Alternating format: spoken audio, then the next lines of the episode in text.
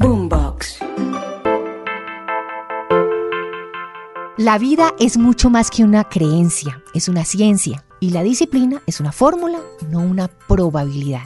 La alimentación es un método, no una hipótesis. Y tus hábitos son una realidad, no una suposición. Hoy vamos a hablar precisamente de eso aquí en Como Como, de los hábitos. Vamos a hablar de los hábitos para mejorar la salud, para mejorar el bienestar y para tener una conexión más profunda con nuestra vida. Nuestro invitado en el día de hoy es el doctor Carlos Jaramillo. El doctor Carlos Jaramillo es médico de la Universidad de La Sabana, con énfasis en gerencia de salud. Es especialista en cirugía y nutrición clínica de la Universidad de Yale y es además el autor más vendido en Colombia en los últimos tres años. Para poder vernos como queremos, lo primero es alimentarnos como debemos. Elegir una nutrición deliciosa, poderosa y sobre todo real. Lo segundo es entender que perder peso no es cuestión de kilos de menos, es un tema de hábitos sanos y sobre todo sostenibles en el tiempo. Soy Patricia López y quiero que me acompañen en esta nueva temporada de Como Como, donde aprenderemos de la mano de los mejores expertos a elegir bien y a comer delicioso. Me puedes escuchar en Spotify y en las diferentes plataformas de podcast. Bienvenidos.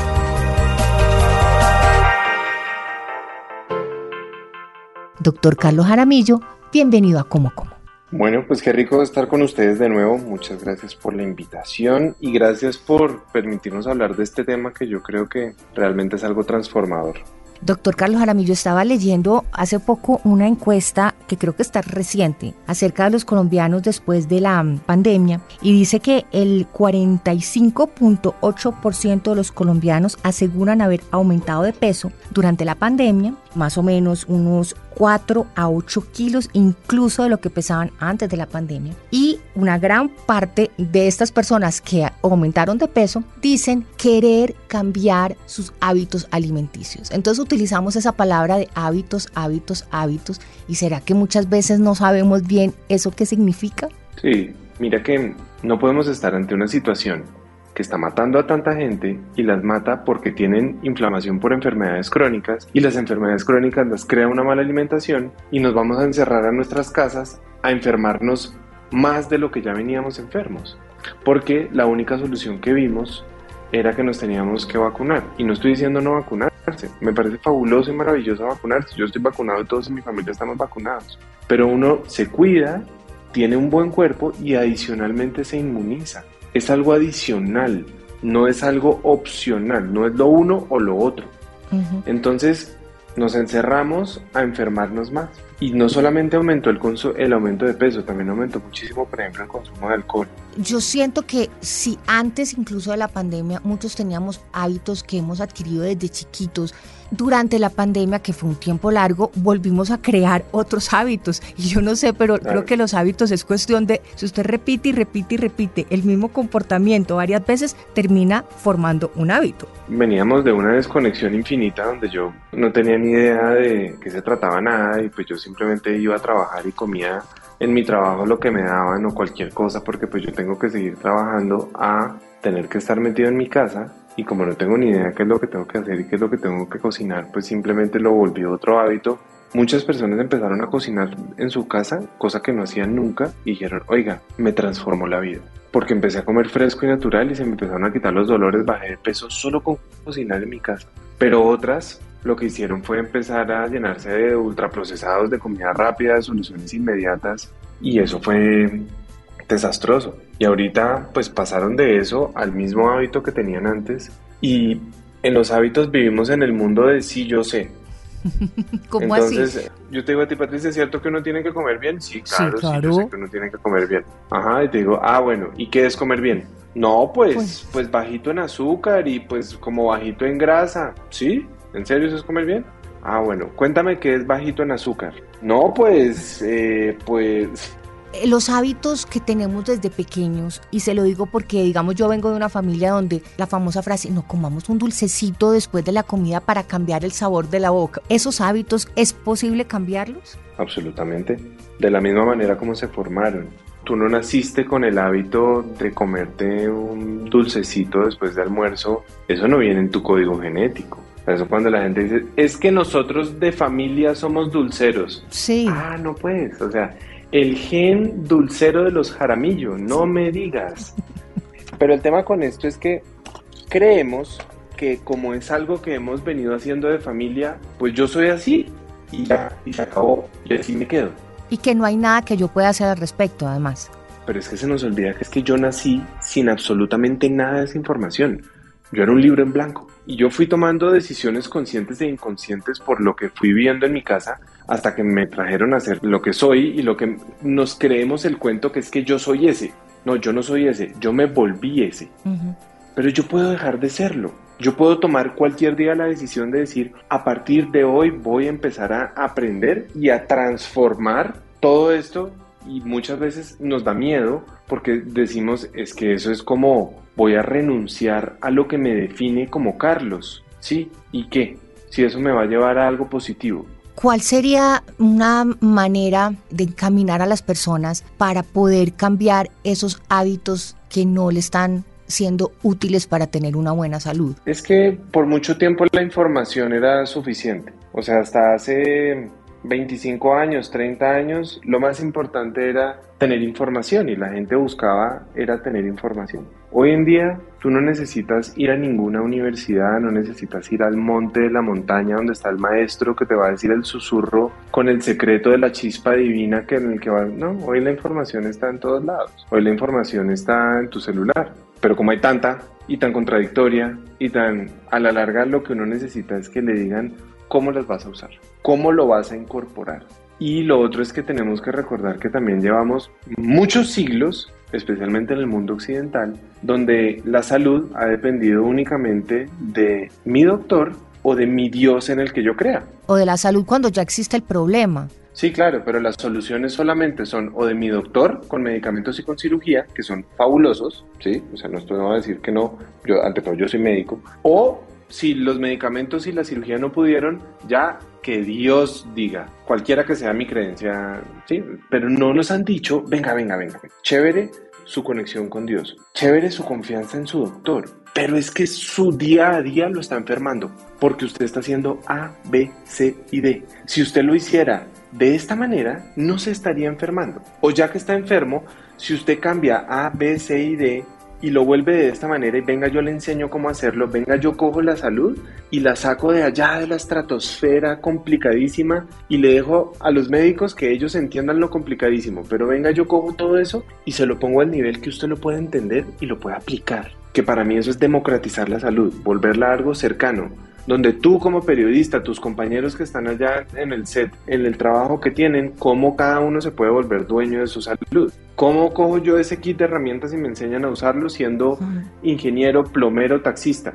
Incluso nosotros los seres humanos a veces somos tan básicos para ciertas cosas que hasta el champú trae instrucciones. Si usted busca una pote de champú, ahí le salen las instrucciones del champú, cosa que para muchos de nosotros es bastante obvio, pues aparentemente para algunos no lo son. Entonces yo creo que estas herramientas también deberían venir con instrucciones. Y tienen que venir con forma de aplicar y con cosas obvias y con cosas porque además no leemos. Un día vi en un grupo en Facebook, decía, para uno comer huevo con arroz, uno pone primero el huevo y después el arroz, o primero el arroz y después el huevo en el plato. Ok, abro, debate, pero pues era toda una confusión, no era como un, un comentario chistoso, no, era toda una confusión. Entonces hoy en día a las personas les gusta mucho que les digan, usted va, a ¿qué hacer? Y yo desafortunadamente esa no es mi forma de hacer medicina, porque esa forma de hacer medicina mantiene la misma desconexión de siempre, que es Patricia, no te preocupes, nada de lo que te ha pasado tiene que ver nada contigo, aquí el único que sabe qué es lo que va a pasar soy yo, que soy tu médico, y tú simplemente te vas a tomar estas dos cositas y vamos a ver qué pasa.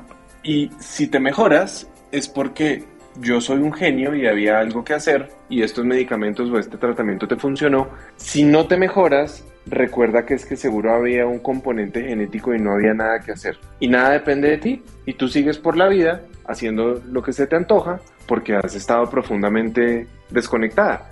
Y pues sí, hay gente que le gusta que le digan qué es lo que tiene que hacer y no tenerse que involucrar por nada. Ay, no, doctor, a mí no me diga que yo tengo que cambiar mi alimentación, ni hacer ejercicio, ni meditar, ni nada de eso. A mí deme un par de medicamentos y ya yo veré porque es que uno de algo se tiene que morir. Sí, uno de algo se tiene que morir, pero también uno escoge de qué. Todo depende de mí. O sea, yo no le puedo echar la culpa a los demás por lo que me pasa a mí en mi vida. Yo no le puedo echar la culpa a los demás por lo que pasa en mi salud también. Hay una frase que se la es de, pues, de un maestro a quien yo sigo con fervor sus enseñanzas que se, se llamaba Gerardo Schmedling. Y Gerardo lo dice de dos formas sobre la culpa y sobre la manipulación, pero termina en la misma frase. Dice, culpo a los demás por las decisiones que yo mismo estoy tomando. Y lo mismo sobre la manipulación. Me siento manipulado cuando culpo a los demás por las decisiones que yo mismo estoy tomando. Yo mismo estoy tomando. Y pasa mucho también en el tema de, del peso, doctor Jaramillo, porque decimos, no, es que yo, claro, en mi familia comemos así, estos son los hábitos de mi familia, en mi casa siempre hay arroz, en mi casa siempre hay eh, procesados, en mi casa siempre hay papas fritas, etcétera, etcétera. Pero, ¿cuáles son los hábitos que nos funcionan y que sí funcionan para bajar de peso, doctor Jaramillo? Es que bajar de peso es una palabra muy, muy prostituida y de la que se aprovecha mucho la industria. Porque te voy a poner un ejemplo absurdo. Yo me puedo parar en una báscula y peso 80 kilos. Y me puedo quitar un brazo y ahora peso 77. Y yo digo, uy, perdí peso. Entonces perder peso, cuando dicen es que aquí somos expertos en pérdida de peso, yo digo, ¿a costilla de qué? Porque yo me puedo poner a hacer cardio, un montón de cardio, porque tengo un gran sobrepeso, y resulta que perdí 6 kilos, de los cuales 3 fueron de grasa y 3 fueron de músculo. Perder 3 kilos de músculo es una tragedia, pero perdiste 6 kilos. Uno lo que quiere es tener un peso X con una composición corporal adecuada, es decir, una relación músculo-grasa adecuada, con baja inflamación con unas hormonas metabólicas controladas, la tiroides, la insulina, la leptina, la grelina, todas esas hormonas que estén controladas y que no haya por ahí otros factores dando vueltas. Porque la pérdida de peso no todo sirve para todo el mundo. Cuando usted dice que el tema es muy vago, es porque tiene toda la razón. Para una persona, perder peso acomodé es simplemente ver un número en la báscula. Sí, mira, yo tengo pacientes con los que llevo trabajando un tiempo y entonces me dicen, no doctor, yo ya llevo seis meses haciendo las pesas que usted me dijo, pero es que doctor, yo no he vuelto a pesar 60 y ahora estoy en 64 o en 65. Y le digo, pero ven, tus hormonas están bien. ¿Tú cómo te sientes? No, bien. ¿Ya se te quitó el dolor de cabeza? Sí. ¿Ya se te quitaron las migrañas y el mareo? Sí. Ah, ok. ¿Ya se te arregló la menstruación y se te quitaron los quistes en los ovarios? Sí. Ah, ok. ¿Y se te quitó el acné, cierto? Sí. Ah, sí. Ah, ok. Y mira que tú llegaste aquí con un porcentaje de grasa en 25 y pesando 70 kilos. Hoy tienes un porcentaje de grasa en 18, pero pesas 64 y te hice un examen de composición corporal y ganaste 7 kilos de masa muscular que no tenías antes. Entonces olvídate que tu peso ideal es 60, porque para volver a 60 tendrías que hacer una de dos, o perder 4 kilos más de grasa con los cuales vas a quedar raquítico o raquítica, o perder 4 kilos de masa muscular que te demoraste mucho tiempo ganando y que son una gran ganancia para tu vida. Entonces, la falacia de perder peso mm. es una cosa muy, muy delicada lo que uno tiene que perder es la ansiedad, el miedo, el desconocimiento, la desconexión con el cuerpo. Eso es lo que hay que perder. Porque existe esa fantasía de siempre querer perder peso y que ese siempre sea como el objetivo. Porque nos han dicho que es que la obesidad es una enfermedad. Y la obesidad no es una enfermedad, la obesidad es una consecuencia. Si la obesidad fuera una enfermedad, habría solo una forma de tratarla y la obesidad es una consecuencia. Hay personas que comen mal y se vuelven obesas. Hay personas que son sedentarias y se vuelven obesas. Hay personas que por ingesta de químicos se vuelven obesas. Hay personas que por alteración de su microbiota, o sea, de lo que antes llamábamos, más llamado la flora intestinal, se vuelven obesas. Hay personas que tienen muchos de esos factores combinados. Hay personas que dice, vea, yo he hecho la contada de calorías, he levantado pesas, entreno todos los días, he hecho restricción calórica, ya me hicieron un bypass, me he tomado todos los quemadores, tengo mi tiroides perfecta, ya me recuperaron la flora intestinal y no pierdo un gramo. Existen y las conozco. ¿Y qué es lo que pasa ahí? Y es que la obesidad es un mecanismo de adaptación del cuerpo. Cualquier aumento de grasa es un mecanismo de adaptación para protegernos. El problema es cuando eso ya se vuelve un punto donde el cuerpo no quiere cambiar ese mecanismo, porque él ya se acostumbró a ese punto. Y eso muchas veces es difícil de romper. Dificilísimo, doctor Jaramillo. Y entre más difícil, más obsesivo se vuelven las personas. Y entre más obsesivas se vuelven, pues más difícil y menos logran perder peso. O llegar a un punto, como usted bien lo decía, donde el peso, la masa muscular, la salud y todo funciona como cuando uno, no sé, lo quiero todo pero también tenemos que recordar que muchas veces alguien dice, es que yo toda la vida fui delgado o delgada. Entré a la universidad y seguía haciendo medicina el flaco y empecé empanada, croazana, aguardiente, empanada, croazana, aguardiente, empanada, croazana, aguardiente, que es la dieta universitaria estándar, ¿no? Y de un momento a otro, cuando me gradué en la universidad, ya no me podían decir el flaco porque estaba pesando 15 kilos más. Y ahora me cuesta mucho trabajo bajar de ese punto. Antes pesaba 60, me subí a 75. Ya no me dicen el flaco, sino me dicen gordis, porque me subí o 20 kilos o 25 kilos, lo que sea. Y ahora que peso de este nuevo nivel, 80, 85 kilos, me cuesta bajar de ahí, pero tampoco subo de ahí. O sea, si subo 3 kilos, ahora vuelvo y me estanco en ese mismo punto. Y cuando uno se pone a mirar la historia natural, me siento a hablar con esa persona, ahora tiene 30 años, y le digo, bueno, cuéntame, ¿Tú por qué vía naciste? No, yo nací por cesárea. Ah, ok. ¿Y tú te acuerdas que estuviste mucho en el pediatra por otitis y por... Uy, si yo me la pasaba con amigdalitis y con otitis todo el día. Mm, ok. O sea, un montón de antibióticos que seguramente nunca le restablecieron la flora. ¿Y qué tipo de alimentación tuviste de niño? No, pues doctor, lo que le dan a uno todo el día, dulces, cereales, yogures dulces. Mm. Y de adolescente, no, pues de adolescente tuve un acné terrible y todo eso, mm, o sea, más resistencia a la insulina. Sí, exacto, y me dieron, y, cómo te lo trataron? No, pues con antibióticos y todo. Mm. ¿Y en la universidad qué comías? No, pues doctor, uno en la universidad, usted sabe que uno come terrible porque uno se pone a ahorrar plata para ir a rumbear. Mm. Y después que, no, pues doctor, después entré a trabajar y pues usted sabe que uno trabajando pues se come cualquier cosa con los compañeros de la oficina, que uno sale o alguna cosa. Y ahí fue cuando empezaste a subir de peso, sí y me subí 25 kilos y ahora estos nuevos 85, antes pesaba 60 y ahora estos nuevos 85 y aquí no me mueve nadie, ni para arriba ni para abajo. Eso viene de un control desde el cerebro, que por reiterar por muchos años en tratar de cambiarle la información a ese, a ese control cerebral que viene desde una parte que se llama el hipotálamo, que es como cuando uno establece el aire acondicionado. Tú dices, aquí en el set de grabación vamos a poner el aire a 18 y pase lo que pase, él va a tratar de mantener los 18 grados. Pero de pronto con el tiempo tú dices, uy, no, 18 está muy frío, pongámoslo en 25. Y tú lo cambias a 25. Y pase lo que pase, él va a tratar de mantenerlo en 25. Ese cambio desde el cerebro ocurre. Y uno lo ve y esas son las personas que después dicen, es que yo no entiendo si toda la vida, hasta los 18 años o hasta los 23, pesé 60, me subí a 85 y ahora este es mi peso.